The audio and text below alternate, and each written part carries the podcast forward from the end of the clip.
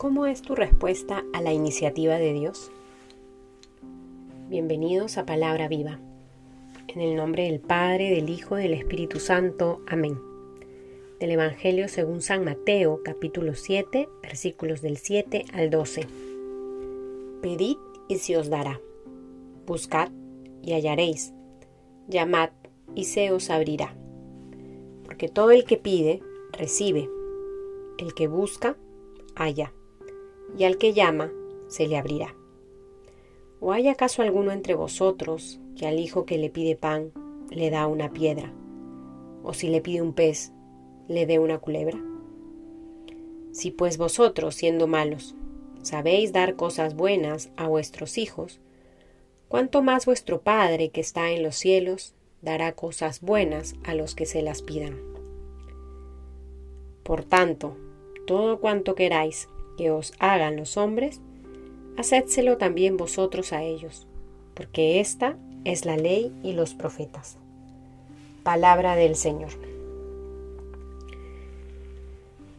En este Evangelio de Mateo se nos habla el día de hoy sobre la eficacia de la oración, que si bien es cierto, son los frutos del Espíritu Santo, y es Dios quien toma la iniciativa en este encuentro de corazones, se necesita también de nuestra respuesta, se necesita de nuestro querer, se necesita de este disponer libremente el corazón para que este encuentro se concrete. El mismo Jesús va a decir, el que pide recibe, el que busca halla, el que llama se le abrirá. No hay duda en que Dios va a responder. Pero se necesita que pidas, se necesita que busques, se necesita que llames. Esto refleja entonces que en este encuentro, si bien es cierto, Dios respeta nuestra libertad, Él espera también que expreses y manifiestes tu querer.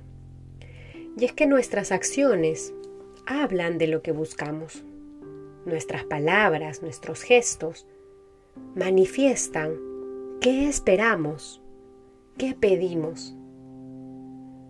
Dios, que no se deja ganar en generosidad, está presto a responder a nuestra oración, pero necesita que libremente respondamos también a su iniciativa. Que el día de hoy en que seguimos avanzando en este camino de cuaresma, en esta primera semana, podamos permitir que sea la gracia del Señor quien sostenga nuestra respuesta, que ante el amor de Dios podamos movilizarnos, podamos aprender desde nuestra libertad a elegir, a pedir, a buscar, a llamar con confianza, con la certeza de que Dios va a responder. Que el Señor nos conceda esa gracia de ir madurando en este camino de la fe, de ir madurando en nuestra oración, en ese deseo de querer encontrarnos con Él, para que sea Él el centro de nuestra vida. En el nombre del Padre, del Hijo, del Espíritu Santo. Amén.